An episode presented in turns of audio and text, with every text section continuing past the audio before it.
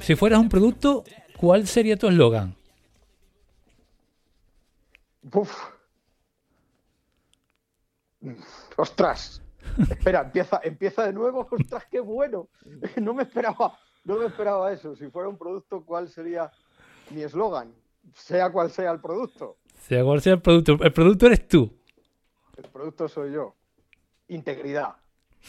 ¿Qué talento desearías tener? Mucho más del que tengo. ¿Qué querías ser de adulto cuando eras niño? Futbolista. Si pudieras controlar un elemento, el aire, el agua, la tierra o el fuego, ¿cuál elegirías y por qué?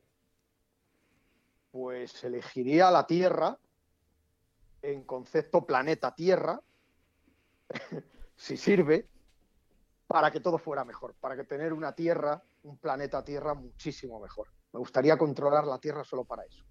¿Qué tres deseos le pedirías al genio de la lámpara? Lo primero, salud. Lo segundo, amor. Y lo tercero, pues un poquito de paz.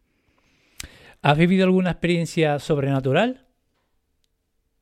Yo creo que sí, pero también creo que no. En el momento pensé que sí, pero luego en frío pienso que no. Mm, vale, entonces no te puedo preguntar si me la cuentas así resumidamente.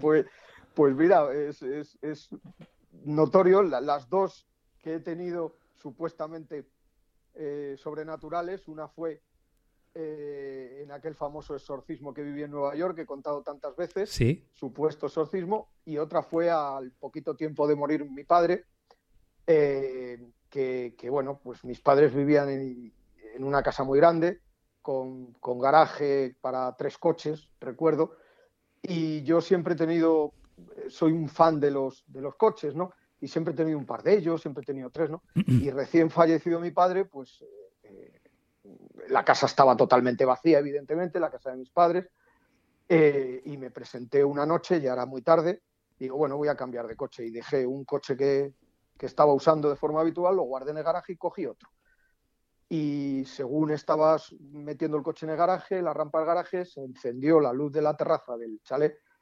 y, oí a mi padre decir, ya está tu niño aquí a cambiar de coche. Eso era imposible, porque mi padre llevaba unas semanas, no recuerdo exactamente cuánto tiempo, fallecido, mi madre también había fallecido un año antes y era imposible. Entonces, en ese momento, recuerdo que dejé todo abierto, hmm.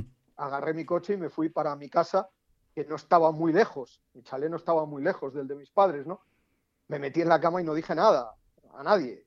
Eh, y, y, joder, a la mañana siguiente pensé que lo había soñado, bajé y efectivamente todo el chalet estaba cerrado, ¿no? Y yo recuerdo que, eh, lo que sí es verdad es que el coche con el que yo aparecí no era el mismo con el que llegué. ¿Sabes? O sea que ahí hay algo que, no sé si su gestión, yo la verdad es que lo pasé fatal cuando falleció mi padre y no sé si su y esa era la típica frase, yo llegaba a casa de mis padres a las tantas a lo mejor de la madrugada y, ellos estaban durmiendo y yo llegaba y cogía y, abría la puerta del garaje, metía un coche, sacaba otro y me iba. Digo, ya los veré mañana por la mañana. Y, y, mi padre tenía esa manía, ¿no? A veces, de, si estaban despiertos, dar la luz del porche, de la terraza, salir y decir, ya está aquí tu niño cambiando de coche o a cambiar de coche. Y se lo decía a mi madre, pero claro, es que mi madre llevaba un año muerta y mi padre, eh, pues, unas semanas. Wow. ¿Crees en las casualidades o en las causalidades?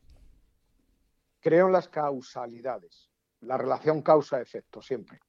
¿La felicidad es algo que se busca o algo que se encuentra? Las dos cosas. ¿Qué es lo que te pone más nervioso en esta sociedad en la que vivimos? la hipocresía. Si pudieras mandarle un mensaje al mundo entero, ¿qué te gustaría decirle en 30 segundos? En 30 segundos no, en tres letras, paz. Si pudieras repetir un momento de tu vida, ¿cuál sería? Eh, fíjate, todos. Me considero, perdona la inmodestia o, o la petulancia, no sé quién nos escuche puede pensar, pero yo me considero, salvo cuando, ah, repito, fallecieron mis padres, y en algunos momentos malos que siempre tenemos en la vida, eh, yo he sido un niño muy feliz desde que tengo uso de razón hasta ahora que voy a cumplir en 20 días 54 años. Eh, me considero un niño feliz. Repetiría mi etapa de, estudiante, repetiría mi etapa en la televisión española, repetiría mi etapa cuando comencé a trabajar, mi etapa de, treintañero, de cuarentón, y, ahora la experiencia en estos últimos siete años con el Centinela, pues para mí ha sido la felicidad plena, y sigue siéndolo. ¿Eres Capricornio? Soy Sagitario. Ay, ay 20 de diciembre. Espera, que bueno, a lo mejor es que eh, todavía no estamos a uno, ¿no? No, no, mañana es uno. Mañana, pues entonces 21 días, el 20 de diciembre. Vale. Eh, si pudieras darte un capricho ahora mismo, ¿cuál sería? Bajar al pecio del Titanic. ¡Wow! Vaya capricho, vaya capricho. ¿Qué eso es un capricho. Sí, sí, un caprichazo. ¿Qué es aquello que aún no has hecho y tienes muchas ganas de hacer y qué te detiene para poder hacerlo? Pues bajar al pecio del Titanic eh, y, algo. ¿Quieres algo más? Sí, sí, claro. Otra cosa que me hubiera encantado hacer y no he podido hacer es hacer un viaje en el Concorde. Y me hubiera gustado tener otro hijo. Esto sí que es novedad y esto sí que es, eh, digamos, mm, pues casi, casi, casi una exclusiva. Pues te lo agradezco. ¿Qué es lo primero en que te fijas cuando conoces a una persona? Sabes que hay cinco segundos de aceptación o rechazo en su gesto, sus ojos, la bondad, la cara lo dice prácticamente todo, el gesto, la... creo que esos cinco segundos de aceptación o rechazo lo dicen prácticamente todo. Un gesto, la bondad, los ojos. Un inciso, y, a lo largo de tu vida han funcionado esas primeras sensaciones, han sido mm, correctas o en algún momento ha habido alguna sensación negativa que después se ha convertido en, en todo lo contrario? Han ocurrido las dos cosas. Sensaciones negativas, que luego ha sido, eh, me he llevado una grata sorpresa, y sensaciones positivas, que luego han sido una gran decepción. Afortunadamente, no mucho ni a un lado ni a otro, pero ha ocurrido, sí. Si tuvieras que transformarte en uno de tus amigos, ¿quién sería y por qué? En uno de mis amigos. Me transformaría en Manuel Carballal. Y lo haría porque su vida es una aventura una aventura apasionante, emocionante y en cierto modo, no sé si sana, porque eso de la envidia sana me produce rechazo, pero le tengo cierta envidia. ¿Qué tres cualidades aprecia más en una persona? Sinceridad, honestidad y bondad. ¿Quién es la persona a la que más admiras? Mm, a mi hija. ¿Cómo te describirías en tres adjetivos? Pues vehemente, honesto y perdón, pero creo que soy buena persona. ¿Cuál es el mejor consejo que te han dado? Que sea yo mismo. Y sin conocerme de nada, eh, ¿qué consejo me darías tú a mí? Es que eso es una temeridad, pero que seas tú mismo. Ah, vamos acabando. ¿A quién mandaría de sorpresa un ramo de flores? ¿A quién mandaría de sorpresa un ramo de flores? A mi hija. ¿A qué ser querido te gustaría volver a abrazar? A mi padre. Y ya por último, ¿de qué te sientes más agradecido en la vida? Es que le tengo que dar gracias a la vida absolutamente por todo. Pero no quiero que suene pesado, pero de tener la hija que tengo. Pues hasta aquí este quiz inicial. Así que 3, 2, 1, intro.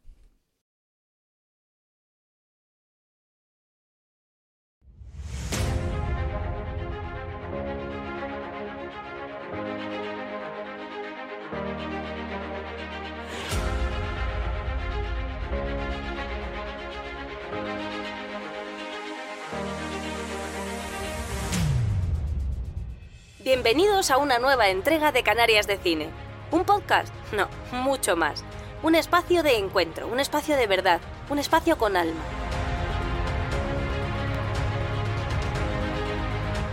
Profesionales del mundo del cine, de la música, del arte, del entretenimiento, hacen un alto en el camino y paran en esta casa, la casa de Francisco Torrea, que por unos minutos será también la suya.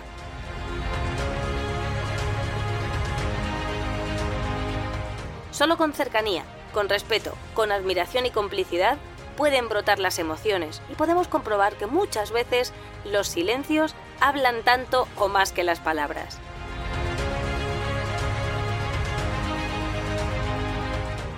Ven, pasa, acomódate, disfruta. Aquí comienza Canarias de Cine.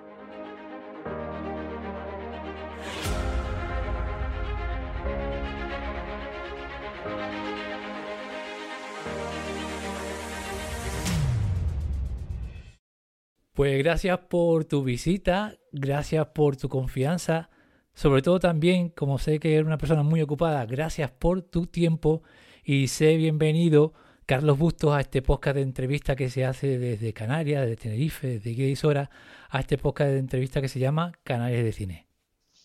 Es un placer, Fran, es un placer, te lo digo de verdad. ¿eh? Y, y, tenía ganas, ¿eh? pero lo hemos ido demorando, demorando, demorando y nunca es tarde si la dicha es buena, como dice el típico tópico. Sí, sí, sí, y las cosas buenas también se hacen esperar, y lo digo principalmente por ti.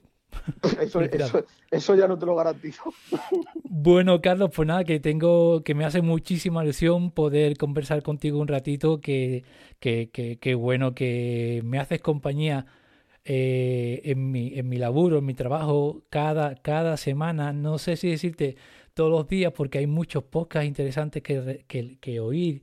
Eh, yo tengo la, la, suerte de que trabajando pues puedo ponerme un casco y, escuchar podcast, ¿no? Y tu podcast, El Sentinela del Misterio, pues para mí es un referente y para mí es un espacio en el cual pues mm, eh, me, me, hace pasar jornadas laborales en un, en un, en un momentito, ¿no? En un, en un momento súper agradable y acompañado e interesante, ¿no? Eh, Carlos, Carlos Bustos, que, que conoce de las Islas Canarias? Pues prácticamente, prácticamente todo. Y además me, además me apasiona. De hecho, yo hice dos viajes de novio y uno de ellos fue a Tenerife, Lanzarote, me recorrí las islas y reconozco que, que quedé apasionado. Conozco muy bien Fuerteventura también, eh, pero sobre todo especialmente Tenerife y Lanzarote. De los misterios de Canarias, ¿cuál es el que más te, te, llama la atención? No te quiero, no, no quiero tocar la, la, crónica negra o los sucesos luctuosos, porque la verdad es que, que es una pena, eh, cositas que han pasado en estos últimos tiempos aquí en la, en la isla. Prefiero preguntarte por qué tipo de misterio o qué misterio que conozcas de las Canarias son los que te, te, te llaman la atención o, o, llaman tu curiosidad. Pues mira, eh, hace poco, muy poquito, hicimos un centinela sobre la isla de San Borondón. Uh -huh. No solo me apasiona, sino me, que me quedé realmente sorprendido cuando tiras de histórico y tiras de meroteca y empiezas a remontarte al Tratado de Alcasovas eh, y dices, ¿será posible que tengan en el archipiélago canario una novena isla y solo hayan podido ver, la hayan podido ver unos privilegiados? Y luego no sé si es un misterio, pero me quedé prendado con la forma de explicar cómo es el tema de la Cueva de los Verdes, que tenéis, si no recuerdo mal, en Lanzarote, ¿verdad? Uh -huh. eh, pero sobre todo, eh, San Borondón, la novena isla. ¿Y, y, y profesionales de, de, del periodismo dedicado al misterio? ¿Con quién, no con quién te quedas, pero quién conoce? ¿Canario? Sí. Me pones en un apuro porque primero tengo muy mala memoria y segundo, desconozco por completo, mira, eh, admiro muchísimo, muchísimo, muchísimo a un canario que es Paco García Caridad, uh -huh. pero es de deportes, y, y, y, adoro a Juan Carlos Valerón, jugador de fútbol de, de, la Unión Deportiva Las Palmas y del Deportivo La Coruña, también sé que es canario, pero de periodistas de misterio de, de las Islas Canarias, me vas a perdonar, pero ahora mismo no caigo. ¿No conoces a José Gregorio González de Crónica de San Borondón? No, y, y no lo conozco, y, pero sí conozco el podcast. Ah, ok. Ok, ok, ok. Vale, vale, vale. Pero no, pero sinceramente, mira, te va a extrañar, pero escucho muy poquitos podcasts. El mío, el mío lo escucho cuando mi técnico, mi amigo, mi hermano David Castillo me solicita ayuda para ver qué hacemos, eh, dónde metemos, dónde encaja mejor la publicidad. Y a veces, si ha habido algo muy polémico, muy polémico en el Centinela del Misterio, o algo que roce, pues un poco pues eso, la polémica, tirando la irreverencia. A veces, a veces escucho una parte de mi, de mi programa nada más para comprobar cómo encajamos ciertas cosas, pero no suelo escuchar eh, ningún, ningún podcast, muy poquitos, muy poquito, muy, no me fijo. No me fijo, pero por una razón, Fran, porque no quiero verme condicionado. Y dice, bueno, pero si tú vas a hablar, por ejemplo, de mi programa de, de, del próximo jueves, Los Westies, la mafia neoyorquina. Wow. Vale, eh, ¿por qué no escuchas algún podcast? Bueno, pues en este caso lo he hecho porque son mis amigos. los de charlas frente a la chimenea. Pero normalmente si yo voy a hablar de un tema no suelo escucharlo, porque como el Centinela no es ni mejor ni peor que otro programa, es diferente, lo que no quiero es escuchar otro podcast que haya hablado de lo mismo que yo, de lo mismo que yo voy a hablar y verme condicionado o utilizar ciertas cosas que puedan quedar, pues así, hablando en plata, como, como, como una copia, ¿no? ha dicho lo mismo que Santiago Camacho, ha dicho lo mismo que Iker Jiménez, ha dicho lo mismo que, pues no lo sé, David Cuevas en Dimensión Límite. Pero el tema, el tema al fin y al cabo, Carlos, es que, claro, si uno habla de ciertos casos que tienen sus datos eh, comprobados y escritos y, recogidos, es normal un poco que, que, se repitan ciertas cosas. Lo que está claro es que en el Centinela del Misterio, ya desde el principio, desde esa pregunta de o no, si, si eres o no el Centinela del Misterio, ya, ya, ya marca una diferencia que para mí ese soy el centinela del misterio o no, ese o no embarca muchísimo dentro y también para mí gustó ese, esa, esa frasecita de o no embarca ese decir, oye, mira, no tienes por qué creerme, yo no tengo la verdad absoluta, o así lo entiendo yo, que para mí ya de entrada es un, es un acto de, de, humildad, como diciendo, oye, mira, yo hago esto, pero tampoco la verdad mía, así lo, así lo, lo, lo, lo entiendo yo como, como, como oyente, ¿no? Pero está claro que aunque se traten los mismos temas y, se repitan a lo largo de la historia ciertos temas y misterios, a mí lo que me, me, me, me enganchó o me captó de vuestro formato es sobre todo la diversidad de opiniones que hay con los colaboradores que tiene, que son muy interesantes que no tiran todos para el mismo, para el mismo. Eh, eh, yo a veces los imagino con una cuerda, unos en un lado, otros en otra, eh, tú en medio y uno tirando de un lado y tirando de otro. Es algo que, que para mí marca la diferencia con otros podcasts de, misterio, mm, respetándolos a todos. No, yo ya te he dicho que el Centinela no es ni mejor ni peor, ni, que el podcast con 80.000 escuchas, ni que el podcast con 8.000. El Centinela no es mejor ni peor, es diferente. Y me alegra mucho que hayas captado ese o no, porque el, yo soy Carlos Bustos, el Centinela del Misterio, vuestro Centinela del Misterio, ahí luego ya sí viene el o no. Eso es porque efectivamente no podemos gustar a todo el mundo y yo no puedo ser el Centinela del Misterio de nada ni de nadie porque no soy nadie. Quiere decirse que eso lo dejo a elección. Si quieren que sea su centinela y les cuente este tipo de cosas, eso ya depende de los, de los suscriptores y de nuestros oyentes. Y efectivamente, lo, has clavado. No estamos en posesión de la verdad, jamás.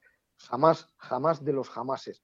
El Centinela del Misterio a mí me gusta por una razón, porque se practica mucho el periodismo de opinión. Yo tengo compañeros que son más periodismo de investigación, luego periodismo de información, pero yo soy del periodismo, de esa información que hay que dar y cuando informamos y ponemos al oyente en situación de lo que vamos a hablar, después tiene que haber una tormenta de opiniones. Y deja que te diga una cosa. No sé si esto se ha dicho alguna vez en el Centinela y no sé si lo he dicho alguna vez más en, alguna entrevista. ¿Otra exclusiva? Eh, no lo sé, puede ser.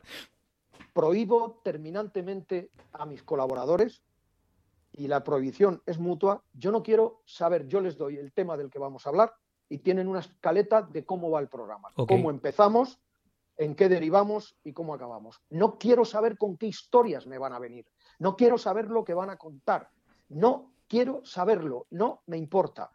El centinela del misterio es factor sorpresa. En el momento, evidentemente, como periodista que me considero y periodista en cierto modo a la antigua usanza, hay que tener un guion.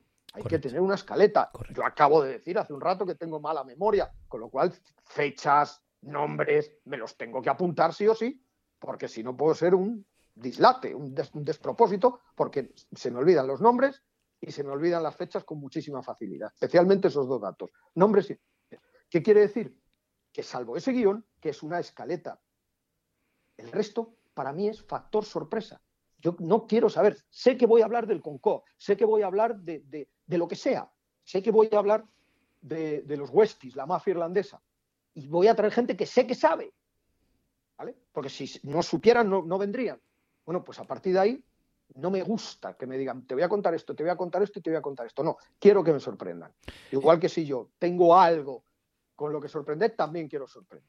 Eh, Carlos, antes has comentado ¿no? que a veces pues vuelves a escuchar ciertos bloques de, tu programa para encajar un poquito la, publicidad y se me vino a la cabeza al preguntarte eh, primero si te gusta o no escucharte y segundo, ¿cómo, cómo de exigente eres tú contigo mismo en tu trabajo?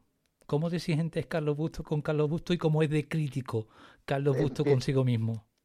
Empiezo por la última pregunta.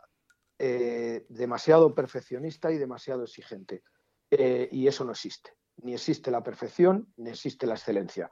Para mí no existe. Se busca, pero no existe. No existe la perfección. Y ahí me, meto en unos embolados de muchísimo cuidado, Fran.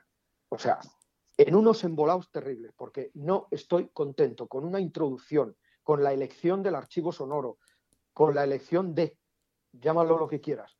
No termino siempre diciendo, creo que podía haber sido mejor, creo que podía haber buscado un audio de introducción más adecuado, creo que podía haber elegido otro invitado que me aportara eh, una parte del programa que aquí se ha quedado coja, cuando luego me dicen mis colaboradores, me dicen mis amigos, algún que otro enemigo me dice, tío, si es que me gusta eh, cómo ha quedado el programa. Y yo para mis adentros, por ese excesivo perfeccionismo, salgo siempre con unos resquemores. Quien me conoce bien y que el único que ha hecho 300 y pico programas siempre conmigo ha sido David Castillo, mi técnico. Luego han ido variando colaboradores, unos han llegado, otros han ido, luego otros han vuelto. Siempre variamos. Es difícil que, que coincida el elenco de una semana para otra que sean los mismos. Es muy complicado, salvo mi lugarteniente eh, en su momento Mercedes Valdeón, luego Miriam y ahora Davinia. Eh, salvo eso, eh, es muy difícil que coincidan colaboradores. Entonces, la exigencia es... A veces me preocupa, considero que es un defecto. Me dicen que es una virtud, considero que es un defecto, porque me como mucho la cabeza cuando yo creo que los programas, según me dicen, pues, tío, te ha quedado bien, hombre, no te, no te machaques. Y no, no me gusta escucharme bajo ningún concepto. De hecho, no me escucho. Yo no recuerdo haber escuchado un solo centinela completo. He podido escuchar fragmentos, pero no me escucho. Porque además creo que tengo gente a mi lado, lo suficiente autocrítica, suficientemente autocrítica, autocrítica y críticas también conmigo, que sean capaces de decirme esto mal, esto mal, esto mejor, esto tal. Y entonces a lo mejor eh, lo que no quiero, lo que no tengo, gracias a Dios, a pesar de lo que pueda parecer, lo que no tengo son palmeros. O sea, yo tengo cuatro o cinco personas a mi lado que son más críticos que yo mismo y que me dicen las cosas como, porque eh, tanto halago embrutece, digan lo que digan. Y, a mí no me gusta eso. Entonces, yo sé con quién, de quién me rodeo y tengo cuatro o cinco personas a mi lado que me dicen las cosas mirándome a los ojos y a la cara y me dicen, vaya cagancho que has hecho hoy. Porque si todo fuera, y todo, si yo me rodeara de gente que me dijera lo maravilloso que es el centinela, haría muchísimo tiempo que el centinela habría desaparecido, Frank. Carlos, para ti, cada ¿por qué temporadas va ya? Perdóname que no tengo ese dato. séptima. la séptima, siete años, séptima temporada. Cada vez que, que, que, terminas eh, una temporada, ¿tienes esa tensión de, o ese sentimiento de que el listón ha subido unos cuantos centímetros más y que el salto del año que viene se complica un poquito más? No sé si me explico. Perfectamente. No, tengo el sentimiento, hace poco me, hacían una entrevista en Cádiz Noticias. Sí, sí, sí, la he visto. Y, Mi Cádiz, que soy de Cádiz, ¿eh? que coste que soy de Cádiz. Tú eres de Cádiz aunque esté en Las Palmas. No, si ya notaba yo por el acento que, doblando el que doblando el mapa de Galicia no era. Que, escúchame, Frank, que, no, que no, que es justo al contrario. Eh, ya lo dije a, José Manuel Serrano Cueto en, Cádiz Noticias, tengo la sensación de la típica frase de mi amigo Marco Antonio Solís, de tan, acaba las temporadas y de tanto luchar sin lograr, se han cansado mis pies. Digo, joder, si es que he llegado a un tope que lo tengo muy complicado. Tengo delante nada más y nada menos que a Iker Jiménez. Es, ya lo dije, es la persona, yo añoro tanto el milenio 3 de la cadena SER, ¿Y yo? Que, que probablemente por eso no escucho ningún podcast. A veces escucho la Catedral Atroz, a veces escucho la llamada de la luna, pero porque, porque me llaman muchísimo la atención, porque son diferentes, ¿sabes? Eh, pero eh, básicamente, básicamente tengo la sensación de que, de que el Centinela ha tocado techo. Mira, tengo muchas ganas de, hacer televisión. De hecho, vamos a empezar en breve, si no fuera por un contratiempo de salud de uno de mis productores, eh, pues probablemente habríamos empezado ya en televisión, en 7NN, con el Centinela. Tengo muchas ilusiones, tengo muchas ganas de hacer cosas, pero con respecto a las temporadas del Centinela del Misterio, es que son tantos años seguidos en un escalón del 3 al 4 y del 4 al 3, hmm. estamos jugando a hacer la gomita con Miguel Blanco de Espacio en Blanco de Radio Nacional, a veces él es el 3, otra vez yo soy el 4 y viceversa, vamos cambiando así, pero el 2 y el 1 están inalcanzables, que son Santiago Camacho y Iker Jiménez, con lo cual también te cansas un poco, ¿no? Luego las escuchas, vamos subiendo, depende de la temática del programa, bajamos, hay cosas que gustan más, hay cosas que gustan menos, pero respondiendo a, a tu pregunta, es que yo ya noto diferencia entre una temporada y otra es que acabó la sexta temporada, empezó la séptima y casi no noté diferencia. no me he planteado decir vamos a hacer cosas nuevas, vamos a hacer... Estamos tratando de mejorar y, de subsanar errores, pero no me obsesiona porque no es posible. Hubo un momento en que cuando era el 20 y cuando era el 8 y cuando era el 9 que me gustaba tocar metal y llegar al 3 y llegar al 4 y ponerme en el top 5, ¿no? Esto ya lo conseguí hace muchísimo tiempo, el top 5 hace muchísimo tiempo que lo conseguí y hace muchísimo tiempo que no lo abandoné. Y estoy hablando en, primera persona y quiero hablar eh, porque somos un equipo. Hace muchísimo tiempo que lo conseguimos y hace muchísimo tiempo que, no lo abandonamos. Pero te soy un sincero, no encuentro diferencia entre una temporada y otra y la exigencia es máxima, porque ya te he dicho que tengo el defecto terrible de ser perfeccionista, pero con un poquito menos de ilusión porque sé que eh, el chicle es 3 y el chicle es 4, y la goma es 3 y la goma es 4. Carlos Bustos, ¿en qué momento vital se encuentra? Bien, bien, mejor, uf, estupendo. A nivel personal, bien, bien, dice bien, bien. Sí, sí, estoy bien de salud, estoy bien emocionalmente, estoy bien en todos los sentidos, laboralmente, eh, sobre todo lo importante, la salud, me, cuido mucho, ¿eh?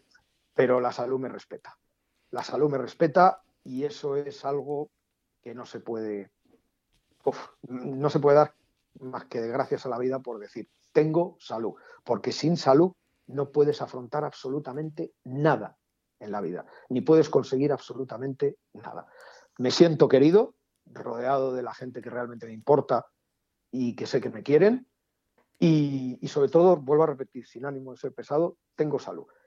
El trabajo me va bien, tanto mis dos perfiles laborales, como es la salud ambiental y como es el periodismo, me va de cine y no le puedo pedir más a la vida. Podía hacerlo, pero no me gusta abusar. Y antes de que, todavía no queda un ratito, pero antes de que termine esta charla no quiero irme sin algo, algo que me, que me atrapó de vuestro programa, aparte de la diversidad de opiniones, el formato, el que no, no, no se me hace para nada, para nada eh, aburrido era eh, encontrarme con un periodista sin pelos en la lengua. Eh, yo soy una persona que, bueno, que creo que lo políticamente correcto es una tara en nuestra sociedad actual, en mi humilde opinión. ya hemos conseguido que muchísimos, o, sean, o han conseguido, yo no, que muchísimos, por ejemplo, artistas, pongo el ejemplo de humoristas, se autocensuren y encontrarme con, como ejemplo, como podría poner miles de, de, otras profesiones, ¿no? Y me encontré en tu, en tu espacio, en el sentido del misterio, pues un periodista, eh, como llaman, de raza, y un periodista sin pelos en la lengua. Eh, y eso sinceramente es algo que yo agradezco, algo que extraño y que echo de menos en otros tipos de, de cadenas, de espacios, y que tengo y que tengo y que tengo la suerte de disfrutar con, contigo. Eh, y, te quiero preguntar, porque sé que eres una persona sin pelos en la lengua, ¿qué opinas de la, de la situación actual de España a nivel social y a nivel político? Pues, en primer lugar, decirte que sí, que es así, que no tengo pelos en la lengua, que creo que la sinceridad y mostrarse uno tal como es es lo más importante. Eso producirá aceptación, eso producirá rechazo, pero soy como soy. Soy de la escuela, afortunadamente. Para unos, desgraciadamente, pero para mí, afortunadamente.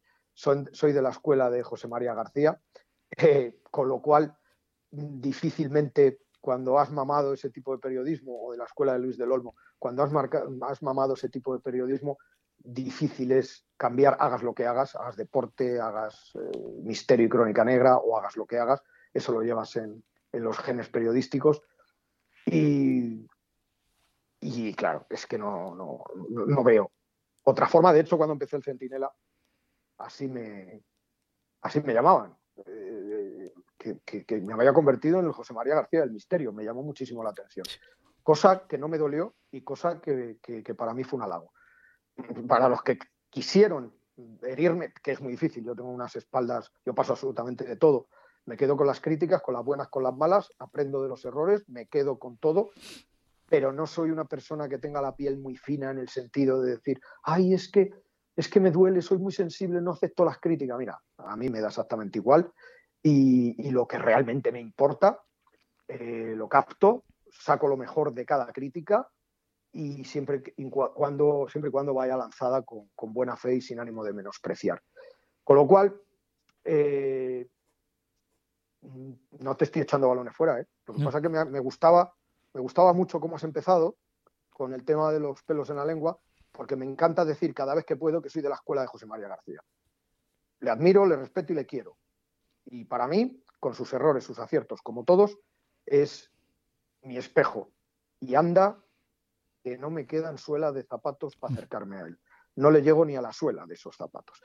Dicho esto, la situación social no me gusta nada, tú lo has dicho, estamos en un buenismo y en algo políticamente correcto que se está yendo de las manos. El otro día hice un chiste en mi programa y dije literalmente, este tiene más peligro que una gitana en el corte inglés. A lo que me llovieron críticas o eh, soy tan feliz, un tonto, un lápiz, expresiones que han sido toda la vida que no se hacen para menospreciar a nadie ni para hacer daño a nadie, son expresiones que uno ya con 54 años casi, pues es difícil que no se le escapen.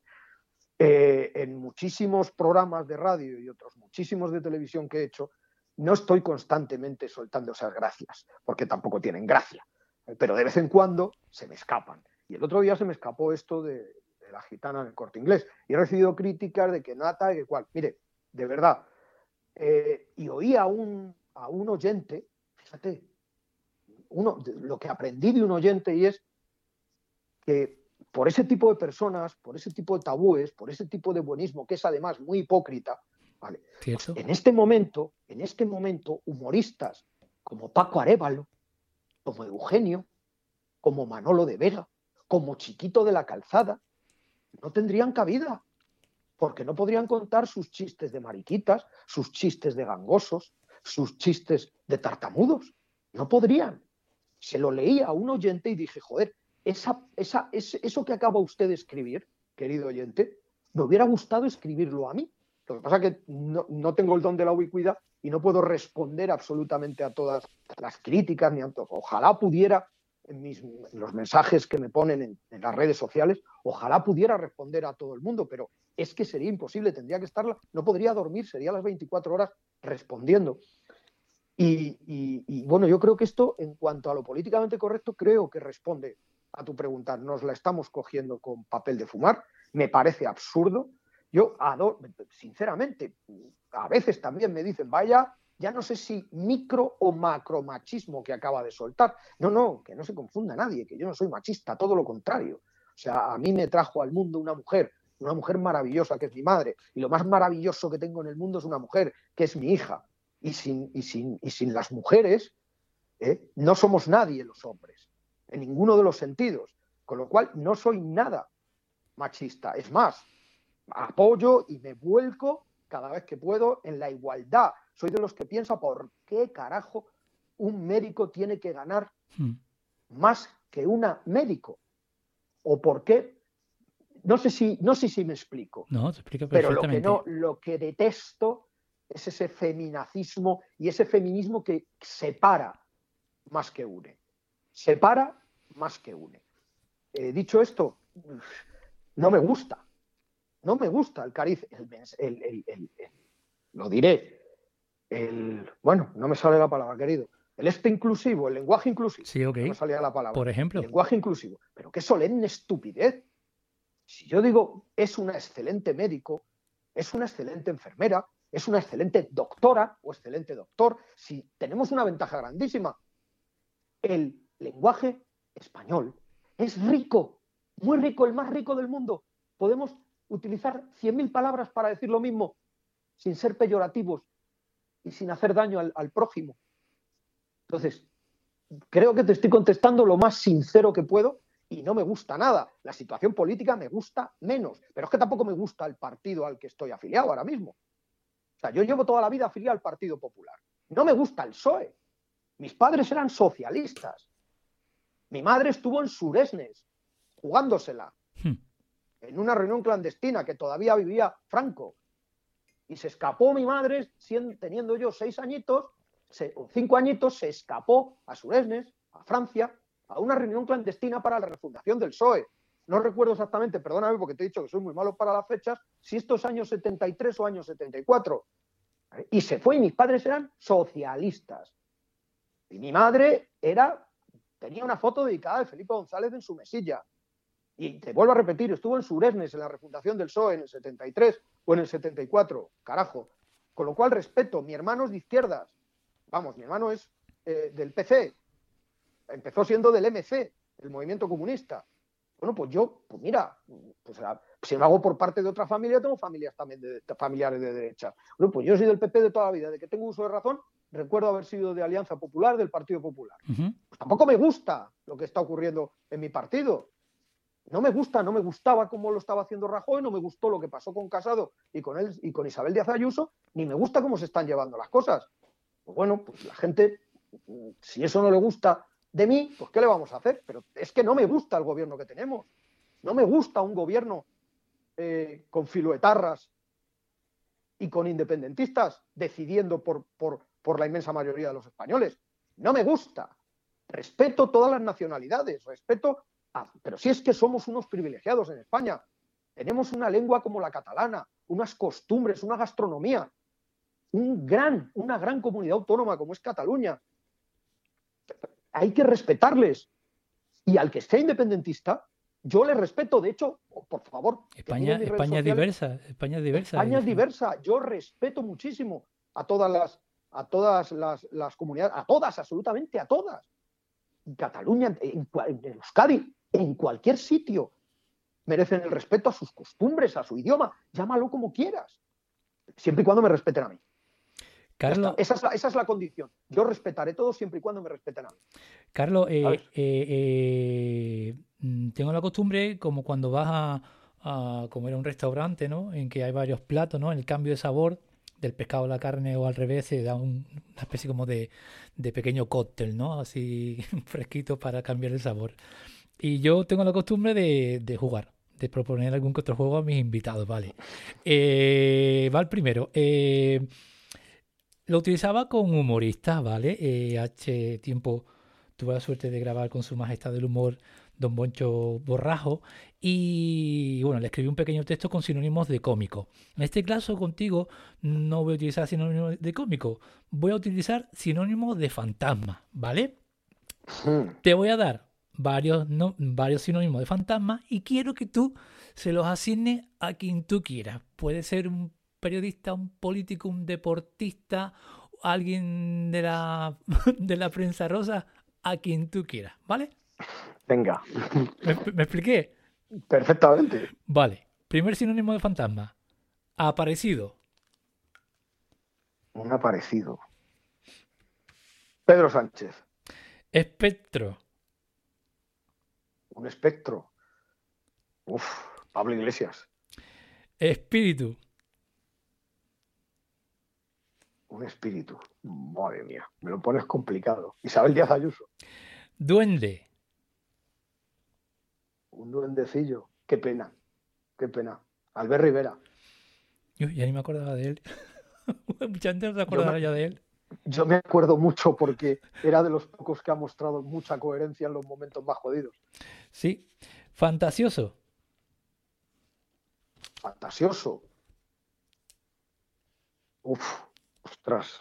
fantasioso. Ostras, es que esto me puede ocasionar enemistades. Y no quiero, fantasioso, fantasioso, fantasioso. Uf, Florentino Pérez. Y el último, Fantasmón. Fantasmón. Qué mala leche tienes. Eh, fantasmón. Déjame pensar. Un fantasmón de los buenos. Hay muchos, ¿eh? El presidente del Barcelona, Jan Laporta. Venga, saliste un poquito de la política. Seguimos eh, un poquito más, Carlos, si, si puede ser. Eh... ¿Tú, crees, ¿Tú crees que he salido de la política al nombrar a Florentino Pérez y a Jan Laporta? Yo creo que no. Unos por unas cosas y otros por otras, yo creo que no he salido del fondo, no he salido de la política. Ahí le has dado, ahí le has dado, ahí le has dado. Eh, eh, tu programa toca tanto temas de, de, misterio como de crónica negra. ¿Esa mezcla surgió desde el principio, eh, Carlos, o fue algo que fue progresivamente, me imagino que la crónica negra añadiéndose? No, ¿sabe lo que pasa? Que creo que yo lo mezclé desde el primer momento. Sí, ¿no? A mí me encanta cuando hicimos, por ejemplo, por ejemplo, te voy a nombrar mi programa fetiche, ¿no? El Hotel Corona de Aragón. El Hotel Corona de Aragón vale. tiene algo así, yo lo bauticé una vez como la triada, ¿no? tiene algo de real, ahí ocurrió algo, ¿no? ¿Qué ocurrió? Que ese hotel salió ardiendo. Uh -huh. ¿Y por qué salió ardiendo? Ahí entra la crónica negra, porque para mí fue un asesinato. Lo que ocurrió allí, porque para mí fue un atentado de ETA.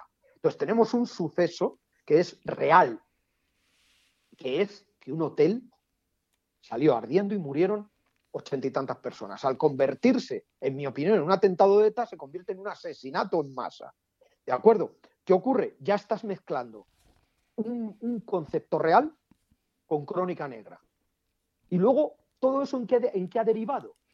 En que, según cuentan, ese hotel tenía fantasmas. En ese hotel ocurrían fenómenos paranormales. En ese hotel había una habitación 510 donde se escuchaban unas psicofonías, donde se... No sé si, si me explico. Sí, sí, me sí. encanta porque desde el primer momento a mí me ha encantado ese programa en el cual hemos mezclado misterio, crónica negra, con hechos reales. Y, un, y, con un poquito de conspiración. Lo que pasa es que decir, soy, el, soy Carlos Bustos, el centinela del misterio, de la crónica negra, de la conspiración y de la historia, quedaba un título demasiado largo. Sí, sí. Entonces decidí mezclarlo todo en, en, la palabra misterio por una razón. Porque si nos vamos a la RAE, a la Real Academia Española de la Lengua, veamos por favor qué significa misterio. Y entonces nos daremos cuenta de que la palabra misterio engloba absolutamente todo. El significado real de la palabra misterio engloba absolutamente todo. Y lo que hice desde el primer momento, repito, fue eso, tratar de que todos los programas tuvieran un poquito, incluso cuando hablamos de crónica negra, asesinatos puros y duros, uh -huh. tratamos de buscar el tema histórico, tratamos de buscar el tema misterioso también. Carlos, eh, quería preguntarte, después de tantos casos, me quiero centrar en la crónica negra, ¿no? Eh, sucesos luctuosos e impresionantes que han pasado en, en, bueno, se tratan tanto en, en, tu programa, tanto fuera de España como en España, ¿no? Eh.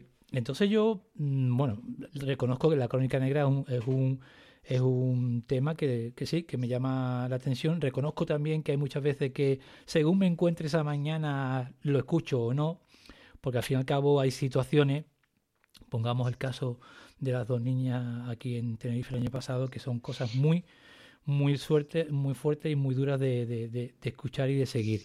Se, se, se, va creando con el paso del tiempo, porque, claro, cada programa lleva su preparación, su documentación, revisar, mirar cada tema, estudiar cada tema, ver fotografías, ver informes, ver informes forenses y demás. Con el paso del tiempo, eh, Carlos, se te va formando, digamos, un callo en la sensibilidad tuya propia, con el paso del tiempo te va siendo un poco más duro, más frío a la hora de, de, de observar, de mirar, de estudiar todos esos datos? Pues que va, al contrario. Al contrario, yo mm, estoy súper sensible con, todavía, fíjate, con el caso de las tres niñas de Alcácer. Uh -huh. Estoy súper sensible con Marta del Castillo. Estoy súper sensible con Diana Kerr son temas un poquito más pretéritos de hace más tiempo y cuando volvemos a hablar del tema porque hay que actualizar datos, te aseguro que, que, se, que decallo nada, que tengo la sensibilidad a flor de piel, porque podrá pasar el tiempo o no podrá pasar el tiempo, pero yo hasta que me muera voy a seguir siendo padre y voy a seguir siendo persona. Yo he tenido oportunidad de entrevistar al padre de Marta del Castillo. Ojalá un día le eche ganas y pueda. Y no me veo capacitado. Yo lo he pasado muy mal. El otro día en el programa, eh, no me acuerdo en qué programa fue, lo comenté y creo que también en la entrevista que me hizo José Manuel Serrano Cueto para, para Cádiz. Eh, yo lo paso muy mal. En el Centinela del Misterio se ha, se ha llorado mucho. ¿eh? Durante la preparación del programa y en el mismo programa, durante la grabación o durante la emisión. Se ha pasado mal, se ha pasado mal. Eso no, eso, eso no desgasta, Carlos. No, no desgasta. Yo, ese mira, el daño, yo hay dos cosas que me producen muchísimo dolor el daño que se puede hacer a un niño y el daño que se puede hacer a un anciano. No me digas por qué. Cuando digo un niño, digo una niña. Y cuando digo un anciano, digo una anciana. Porque como hay retrasados en todos los sitios, hmm. ¿sabes? Pues algún oyente tendrás tú que, también lo sea. No, porque ninguno nos libramos. ¿Vale? Entonces, eh, joder, no, no, no, no, no es imposible crearse un callo con respecto a eso. Porque hay casos nuevos. Ahora estamos detrás de lo que puede ocurrir con Débora. Y, me encantaría darte notición, pero solo te puedo adelantar una cosa. Vamos a entrevistar dentro de muy poquito y vamos a hacer un programa dentro de muy poquito, y esto sí que es un exclusivo, ¿eh? Joder, Carlos, gracias. Joder, me tiene, ah, me tiene loco hoy. dentro de muy poquito vamos a tener en los estudios al asesino. Voy, ¿eh? Voy, que no utilizo ni supuesto ni nada, ¿eh? Luego ya te diré a un supuesto o a un asesino que supuestamente fue condenado por asesinato, pasó un montón de años en la cárcel por asesinar a una chica y supuestamente él no lo hizo. Y voy a traer al estudio al supuesto, al supuesto no, porque es condenado y cumplió condena. Muchísimos años, no sé si me, baila la, memoria porque es un guion que estamos preparando con muchísimo cuidado, a fuego lento. No sé si 10 o 17 años ha pasado en la cárcel, ¿eh? por asesino. Como no, haya, como no haya sido él y se pueda demostrar, ¿eh? ¿Qué, hacemos? Va a venir, yo, doy, yo doy voz a todo el mundo en el Centinela.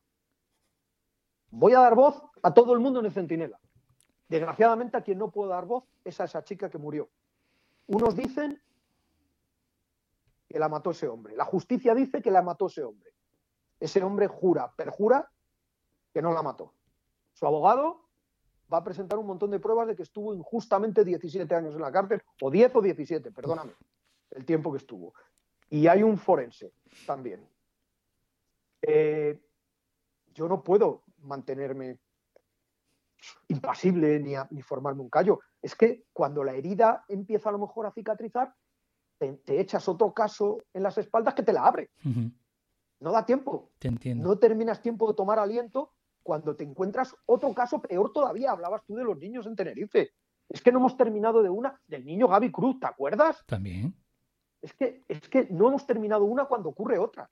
Y luego, como está en el aire, lo que está ocurriendo con Marta del Castillo, lo que supuestamente nuevas pruebas o, nuevas analíticas en, moquetas y tal de las chicas de Alcácer. Es que es una detrás de otra. No te da tiempo a formarte el callo. Cuando crees que dices, venga, ya me escuece un poquito menos la herida, a alguien y te la abre con otro caso, que te recuerda a. Y entonces ya empiezas a buscar paralelismos e investigas, porque cuando nosotros hacemos un programa, en este caso cuando hablo por mí, lo que yo hago, yo no miro una fuente, por muy importante que sea. Mira, por ejemplo, y a mí no me importa dar nombres, una de las fuentes que más me, en Crónica Negra, que más me gusta seguir es La Vanguardia. Vale. La Vanguardia para mí de Barcelona es uno de los mejores periódicos a nivel papel y a nivel internet cuando hablan de Crónica Negra y sucesos. Y de historia no veas qué bien lo cuentan, igual que ABC. ABC Historia es la leche. Bueno, pues cuando yo tengo que mirar un caso, tiro de vanguardia, pero tiro de vanguardia y de 12 más. ¿eh?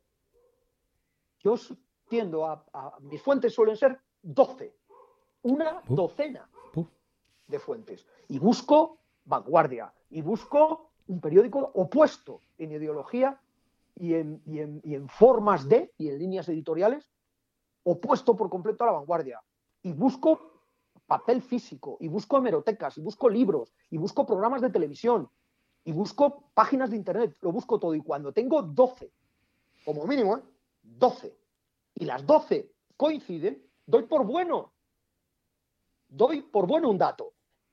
Por eso digo que a mí me cuesta muchísimo trabajo preparar un centinela. Yo puedo entender que a la gente no le guste, pero por favor, no le guste mi centinela, nuestro centinela, no lo escuche. Pero por favor, no menosprecien el trabajo, porque gustando o no gustando, el trabajo que lleva el centinela del misterio es brutal. Nos equivocamos, ¿eh? Nos equivocamos, como todo hijo de vecino. Claro, nadie es perfecto. Pero el trabajo que lleva, claro, pero el trabajo que lleva es brutal. Y la crítica, fantástica, la acepto. Pero por favor, construyanla, la, construyan la crítica, argumentenla, por favor, porque no se, pueden ustedes imaginar el trabajo que lleva. Y mirando tantas fuentes, imagínate, te pones a recordar algo de Alcácer y te pones a mirar 12 fuentes y a leer y a recordar y tal, se te abre la herida. Es imposible formar callo, Fran. Por aquí, eh, Carlos, ha pasado alguien que tú conoces muy bien, eh, un joven escritor que se llama David Cuevas. Tuve la suerte de la temporada anterior eh, grabar con él. Yo siempre he dicho que es mi debilidad. y, y, bueno, le hice una preguntita que te la quiero también hacer a ti, pero un poquito ampliada. Preguntarte, Carlos, del mundo del misterio en España y la crónica negra incluyo, de hace décadas, ¿qué extrañas más? Y en la actualidad de ese campo, hoy en día, ¿qué crees que falta? Falta investigación. Falta investigación, faltan cuadernos de campo, investigación a pie de campo. Eso es lo que creo que falta. Y echo mucho de menos, ya te lo he dicho, a Iker Jiménez en Milenio 3. Echo de menos a Fernando Jiménez de los.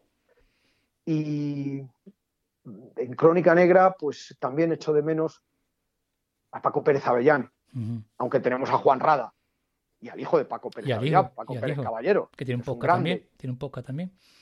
Sí, creo que falta más investigación a pie de campo.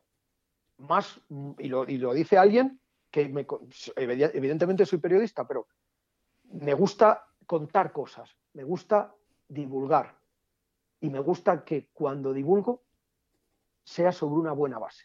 Entonces, yo lo que echo de menos tal vez sea eso, más investigadores a pie de campo estilo Manuel Carballal. ¿Sabes? Por ponerte un nombre, por darte un nombre muy concreto.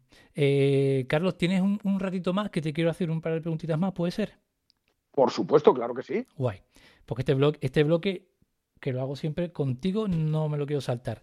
Cuéntame, Carlos, de tu trayectoria profesional, de, tantos años y tan, variada. Mm, preguntarte varias cositas. Te las digo y después te las voy a repetir si hace falta. De tu trayectoria profesional, que recuerdes o que me menciones un compañero o compañera especial, un momento duro y una, una situación que tú pensabas que no ibas a superar, un reto por delante que pensabas que no ibas a superar, pero que lograste superar. Vamos con ese, con ese compañero o compañera especial. Un compañero o compañera especial, eh, Tony Cantó, en televisión española. Unido al momento duro de cuando perdió su hija, mm. que el motivo lo desconozco, pero en mi opinión Tony dio un cambio radical y, perdimos esa gran amistad que yo consideraba y que él también. Teníamos en Radio Televisión Española a finales de los años 80. Un compañero, sí, sí, sí. Tony cantó y, y si me permites darte otro, José Ángel de la Casa. ¿Una amistad que crees que no se podrá volver a recuperar, Carlos? Perdona que me meta una amistad que, mm, que no se va a volver a recuperar, jamás. No, me refiero al tema, a lo que ha comentado Tony Cantó. Ah, mira, pues no lo sé, porque Tony Cantó em, ha empezado hace un par de semanas o tres a hacer un programa en 7NN donde, si Dios quiere, y en breve empezaré yo a hacer el mío, con lo cual vamos a ser compañeros de cadena de televisión. Ah, pues mira. Con lo, con lo cual no sé si, si habrá reencuentro y a mí me encanta, a mí me encantaría porque yo le tenía muchísimo, muchísimo, muchísimo cariño. Y le sigo teniendo mucho cariño a Tony Cantó. ¿Un momento duro? Un momento duro. Eh, a nivel profesional, Sí, de tu trayectoria profesional, sí. cuando se acabaron los 30 éxitos más un fracaso. Mi programa de radio preferido y, y donde a mí me salían los dientes haciendo, haciendo radio. Los 30 éxitos más un fracaso era un programa musical, estilo, entre comillas, porque era totalmente diferente. A los 40 principales era una lista de éxitos, 30 éxitos, y luego pues había un fracaso que, que- que no es que fuera una canción mala, sino que a lo mejor no era una canción porque no era una canción lo suficientemente comercial para que pu- pudiera llegar a ser un éxito, pero en el fracaso ha habido grandes canciones. Y un buen día, pues ese programa acabó, un programa que fue nombrado, bueno, a mí se me nombró en su momento premio al mejor presentador revelación y premio al mejor programa musical. Uf. Y, y bueno, pues un día ese programa se acabó. A, a- pues a raíz de que vas cumpliendo años, a raíz de que acaban, cambian los directivos de ciertas emisoras de radio. Y bueno, pues se acabaron los 30 éxitos más un fracaso. Y para mí fue duro esa vez eh, que, que no pude decir hasta el domingo que viene. Un inciso, y aunque hablemos de tele, ¿cuánto extraña un aplauso, un tocata o un música así en la parrilla televisiva? Uy, un montón. Si yo si adoro la música. Sí, sí, sí, sí, claro que sí. Para, para temas de misterio, de crónica negra, ya hay, ya tenemos ahí, que, que es, que es un semidios en este mundo. Pero, pero, pero claro que sí, un tocata, un aplauso, jolín. La Juventud Baila, ¿te acuerdas? Bueno, yo es que Yo- soy mu- mucho más mayor que tú, ¿no? No, Pero- perdona, pero te- me lleva. mm, Yo tengo 53 en enero, nos llevamos un año y poco, creo. Pues, pues mira, pues entonces te sonará eso de la Juventud Baila y el. Tocata y, la revista Super Pop. Eh. Me encantaba. Claro que sí. Lo- sí lo echo de menos, sí. Y vamos por la última, una situación, un reto superado. ¿Un reto superado? Pues te lo voy a decir bien claro. Volverme a poner delante de un micrófono para hacer un programa de radio después de casi 20 años sin hacerlo. Que se dice pronto. Que se dice pronto, porque es verdad que desde que dejé la radio y dejé la televisión eh, a principios, mediados de los 90, hasta eh, es verdad que he hecho mucho doblaje y eso no deja de ser una forma de hacer micrófono, ¿no? De ponerse delante de un micrófono, pero no es lo mismo. Cuando yo hablo de micrófono me refiero a radio. A la radio que es, después de mi hija, probablemente lo que más quiero en el mundo es la radio. ¿Eh? Son amores distintos, pero lo que más, para mí la radio, la magia de la radio, ojalá nunca se pierda. ¿eh? Eh, De hecho, la sintonía de mi programa Los 30 éxitos más un fracaso era The Video Kill the Radio Star, Ah, de sí, casi el nada. vídeo que mató a la estrella de la radio. Casi nada. Sí, y, y ojalá. Que pensaban que el podcast iba a matar a la radio, al final no, al final son hermanas. Yo espero que mm, espero que, que podamos ser compatibles. Sí, yo creo que sí. un, un buen programa de radio que luego se convierte en podcast, porque mira, yo te voy a decir una cosa, soy amante de la radio mm, a ojos cerrados, ¿eh? de la frecuencia modulada, incluso todavía a veces por escuchar ese sonido de fondo me pongo hasta la onda media. Fíjate lo que te estoy diciendo. ¿eh? Por escuchar ese silbidito de la cadena SER, ese de la Sociedad Española de Radiodifusión, la SER, Gracias, la COPE. gracias por el ruido de fondo, como decía Miguel Río. Coño, pues si eso me pasa con los vinilos. Si yo tengo un montón de vinilos y me gusta oír, y si salta la aguja, me encanta. Que yo me he criado, no, no con el CD, me he criado con la cassette y con el, y con el vinilo. Y, más de una vez me ha jugado una mala pasada el vinilo haciendo los 30 y no más un fracaso porque ha saltado la aguja, ¿no? Pero ojalá, ojalá sean compatibles, porque el podcast es maravilloso, hombre. El podcast es maravilloso. Tú imagínate que el Centinela del Misterio se emitiera por las noches los, los jueves y no hubiera una repetición. Total. Y que se, Pues perdi- que- y, y que se perdiera ese archivo. Porque eh, esto que estamos haciendo tú y yo ahora, esto que tengo la, la suerte y el honor de poder hacer, es un recuerdo de vida para mí. Para mí es un recuerdo de vida. Cuando pasen, eh, bueno, seguramente eh, la semana que viene me lo podré, haber- me lo volveré a, volveré a poner. No que no que tenga yo problemas en escucharme, no tengo mucho problema en escucharme, pero me gusta repasar las charlas, un poco analizarlas, ver el ritmo, todo. Eh, dentro de 3, 4, 5 años, aparte de que tener el orgullo de poder decir que he entrevistado yo, yo he entrevistado a Carlos Busto, esto es un recuerdo. al fin y al cabo, cada programa que tú haces con todo el cariño del mundo, con toda la profesionalidad, con todo el esfuerzo, tú y tus compañeros, es un recuerdo que queda ahí. Entonces, tener la suerte a, través de ese formato podcast, en la nube, encima es abstracto, es algo que es abstracto que tú puedes recuperar en cualquier momento, es un, es un regalazo. Lo puedes escuchar cuando quieras, cuando te apetezca, a ver qué dijo el tonto el culo este de Carlos Bustos sobre el Concord en el año 2022, que se marcó un programón para unos y un pedazo de conspiración paranoica para otros. Pues vamos a ver qué, qué dijo y a ver si el tiempo, como decía José María García, a ver si el tiempo, que es ese juez insobornable que da y quita razones, pues a ver si nos da la razón. Afortunadamente, de tantos centinelas el tiempo nos ha dado mucho la razón en ciertas cosas. Carlos, quiero, antes de ir al bloque final, eh, hablar de tus compañeros, que son parte fundamental en, la labor y en la creación de cada centinela del misterio. Pero, como te dije que me gusta a mí un poquito plantear algún juego al, invitado, vamos con el segundo juego. Se llama El Dilema, ¿vale, Carlos? Entonces yo te voy eh, a, a presentar, a proponer dos situaciones y dos personas. Y entonces tienes que asignar a cada uno esa situación. Si uno tiene que ir a comprar al supermercado o otro saca la basura, te doy dos nombres y tú le asignas a, quien, a cada uno quien hace lo que te he propuesto. ¿Te parece? Siendo compañeros del mundo del misterio, son personas aleatorias. Son tus compañeros de trabajo. Venga, pues adelante. Eh, primer dilema. Hacer con él, tú con él, el camino de Santiago o hacer tú con él vivir con él los Sanfermines, ¿vale? Irte de Sanfermines. Y tienes que elegir entre Paco Álvarez y Juanjo Sánchez Oro. Con Juanjo Sánchez Oro a los Sanfermines, sin lugar a duda. Y con Paco Álvarez hacer el camino de Santiago. ¿Por qué? bueno, pues es que es muy. Juanjo Sánchez Oro es el buenismo personificado, es una grandísima, grandísima persona.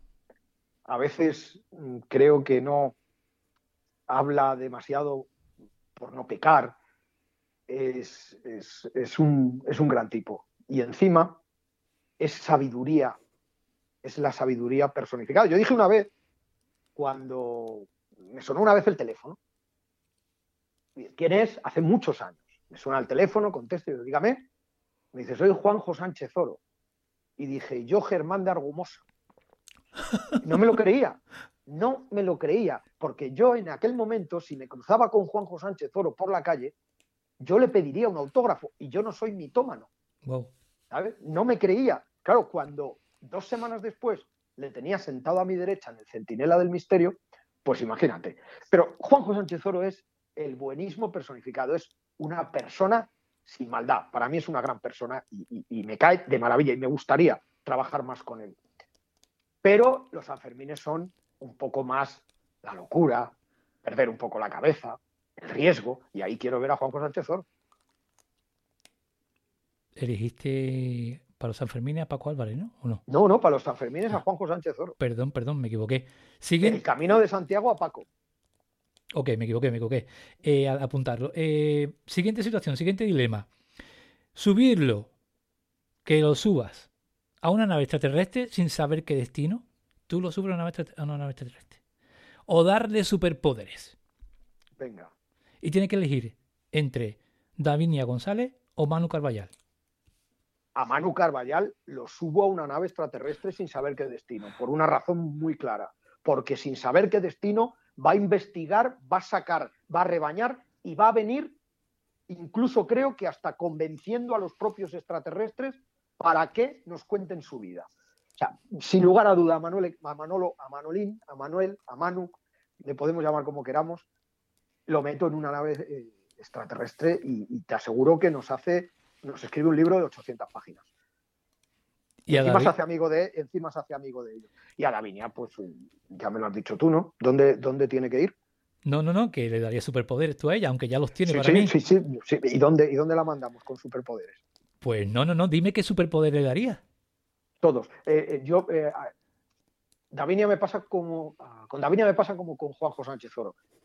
Es tan buena persona que estoy seguro que esos superpoderes, todos los superpoderes que, que te puedas imaginar, se los daría porque estoy convencido que los utilizaría bien. Siguiente.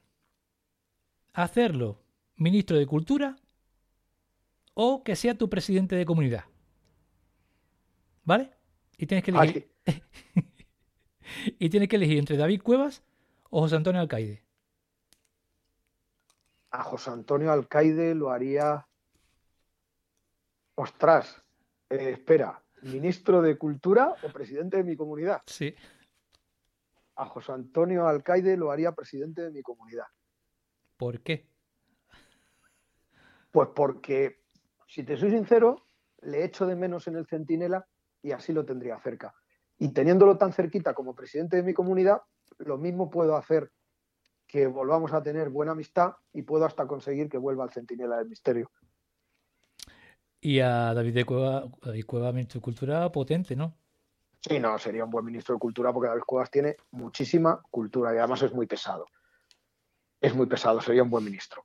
Vale, pues vamos a por el último, aunque no son compañeros tuyos, son compañeros de profesión, no son compañeros en tu programa, pero bueno, me apetecía, me apetecía tirarte un poquito de la lengua. Tienes que elegir entre que sea el primer humano en hablar con extraterrestres, el primero que se comunica con extraterrestres, y la segunda opción es mandarlo en una máquina del tiempo al futuro solamente un día.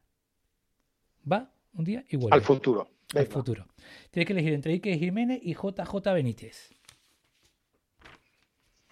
Eso es una cabronada. ¿Mm? A Iker Jiménez lo mandaría al futuro.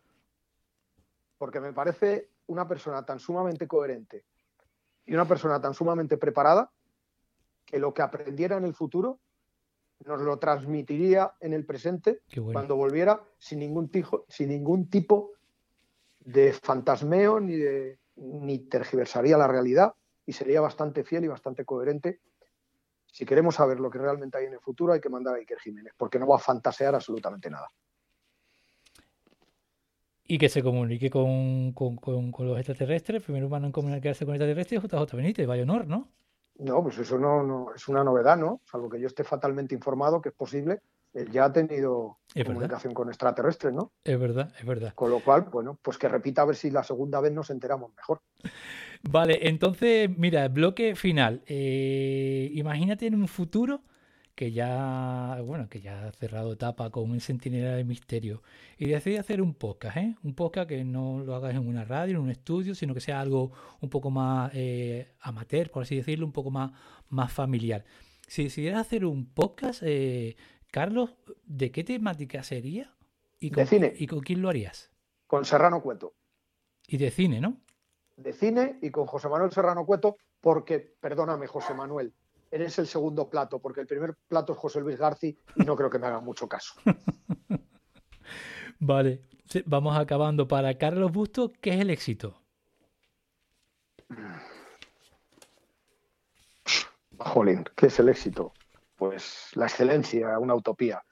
Eh, el éxito absoluto no existe y bueno, yo me conformo con, ser feliz y con estar a gusto conmigo mismo. Ya lo considero un éxito.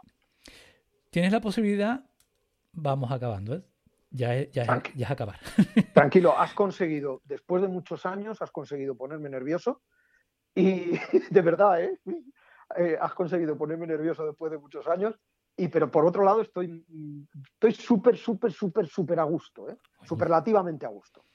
Muchas gracias, Carlos. Vamos, muchas gracias, regalazo. Eh, eh, tienes la posibilidad, Carlos, de encontrarte, vamos al pasado, encontrarte contigo mismo en tu barrio, en tu calle, con 10, 12, 13 años y te puedes acercar a ti mismo.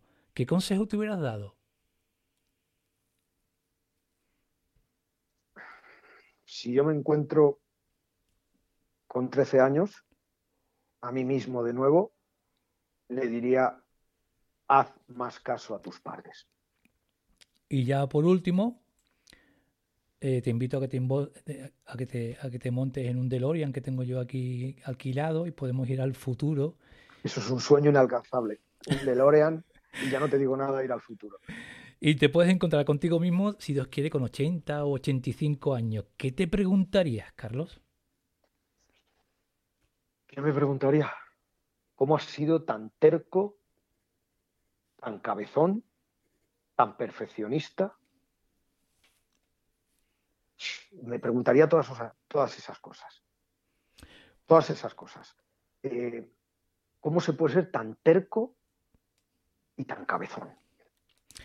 Pues Carlos, eh, hasta aquí este ratito, un ratito que se ha tardado en dar, pero se ha dado, que lo importante es que, que se dé. Eh, repito la frase que he dicho hace un rato, de que puedo decir en voz alta que yo entrevisté a mi admirado y querido Carlos Busto, que es un honor y una suerte hablar contigo, que eres compañía, como te dije antes de empezar a grabar, eh, muchas mañanas laborales, que admiro tu trabajo, el trabajo de tu equipo, que, salvando la distancia sé y me consta el esfuerzo tan grande que conlleva cada programa, cada edición, cada grabación, eh, y que bueno, que espero que, que hayas disfrutado este rato que he preparado para ti, que esto es Canales de Cine. Realmente la esencia de Canales de Cine es en formato podcast, en formato entrevista, con los humildes medios que tengo, regalarle un rato agradable y un rato lleno de respeto, admiración y, profesionalidad a esas personas, a esos profesionales, tanto del cine, de la televisión, que escriben, que actúan, que cantan, en este caso que hacen radio, gran radio, regalarle o devolverle lo que pueda eh, en formato de agradecimiento este, este podcast por todo lo que me han hecho disfrutar y por lo que me hace disfrutar. Realmente Cine es eso, un, un devolver un regalo a, esas personas que me, que me emocionan, que me acompañan y que me hacen sentirme bien al día a día con, con su trabajo. Pues yo te lo agradezco muchísimo y es más, mm, eh, Fran, teniendo en cuenta, y dime si estoy equivocado, que por tu programa ha pasado gente como Santiago Segura, Mariano Peña o incluso David Cuevas que han nombrado antes, entre muchos grandes. Santiago pues Segura, Santiago Segura no, pero pasado David Cuevas sí.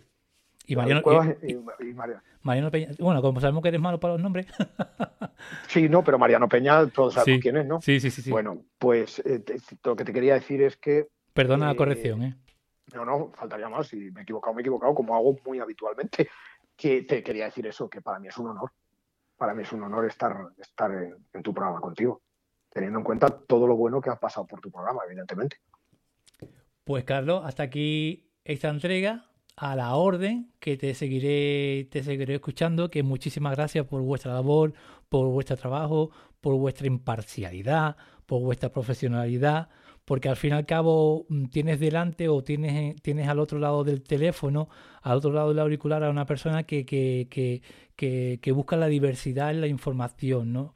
Busco, no busco quedarme con el, el, e, e, este que tira para acá o este que tira para allá. Yo busco mucho la imparcialidad o sobre todo la diversidad en la opinión. Y en tu programa, con muchos casos, con muchos temas de misterio, con muchos casos de crónica negra, yo he encontrado eso. He encontrado ese, ese, ese oasis, por así decirlo, o ese espacio diferente, distinto, en que a través del prisma vuestro he descubierto o redescubierto muchos casos famosos de misterio o muchos casos famosos de, Crónica Negra y, muy agradecido que te estoy y muchísimas gracias por este ratazo, de verdad. Pues es lo que intentamos hacer. No sé si con éxito, pero es lo que intentamos hacer. Y agradecido y un fuerte abrazo para ti y para tus oyentes, por supuesto. Pues nada, señoras y señores, hasta aquí esta entrega de Canal de Cine. Cuídense. Listo, Carlos. Pues ya está. Oye, gracias, de verdad, me ha encantado, tío. me pasa un poquito a lo mejor en algunos momentos. No, no, no, yo espero, espero, espero que te haya gustado, tío. Sí, yo he estado súper a gusto. Con algunas preguntas así un poquito más personales, cuando he tenido que nombrar a mi padre he conseguido ponerme, me he puesto un poquito nervioso, pero es que para mí, mi padre, mi hija y todo eso es, es como es como recordarles, es como tocar el cielo. Eh, pero, por, pero, por, lo demás eh, he estado súper bien. Y incluso, joder, contándote algo y nombrando a mi padre o a mi hija, por supuesto también. ¿eh? Lo que pasa es que me, todavía, a pesar de los años de la, de la falta de mi padre, todavía me pone nervioso hablar de él sabiendo que no está, por lo menos físicamente, porque yo sé que está por aquí. Sí, al fin y al cabo, e, este formato que has descubierto hoy, eh, Carlos, busca un poco eh, transmitir o enseñar eh, ese, ese el profesional, pero también un poquito ese perfil personal, ¿no? Para mí el preguntarte cómo decís eres contigo mismo toca tu lado personal, ¿no? Entonces, yo si te voy a preguntar o voy a hablar contigo eh, haciéndote la típica tópica entrevista de, cualquier medio, que es lícito porque es su trabajo, para eso no te lo hago. Yo, al fin y al cabo, es el, el, que el espectador rompe la cuarta pantalla en vez de que el profesional mire, mire al espectador. En este caso, soy yo el que miro al profesional. Mm, has hecho una entrevista fantástica, ¿eh? Pues viniendo de ti, me lo tomo como un súper halago. Completa, completa no, lo siguiente, y tocando prácticamente todos los palos. Quiere decirse que, enhorabuena por el, por el trabajo, porque de verdad es una entrevista súper completa. Ha habido, me han hecho muchas entrevistas, ¿eh? y, algunas enfocadas, mira, hace poco, hace tres días concretamente en Nueva York, me hacen una entrevista para Telemundo y, sabiendo quién soy, me, ponen, me hacen una entrevista única exclusivamente sobre los mundiales de fútbol. Pues hijo, no te puedo, no te puedo creer estuve muy a gusto, estuve feliz, estuve encantado porque el fútbol me encanta. Creo que te he dicho lo primero que me has preguntado y te he dicho me hubiera gustado ser futbolista, con lo cual estuve en mi salsa, ¿no? Pero a nivel global, eh, tengo muchos años. Es una de las mejores entrevistas que me han hecho, ¿eh? Joder, Carlos, gracias.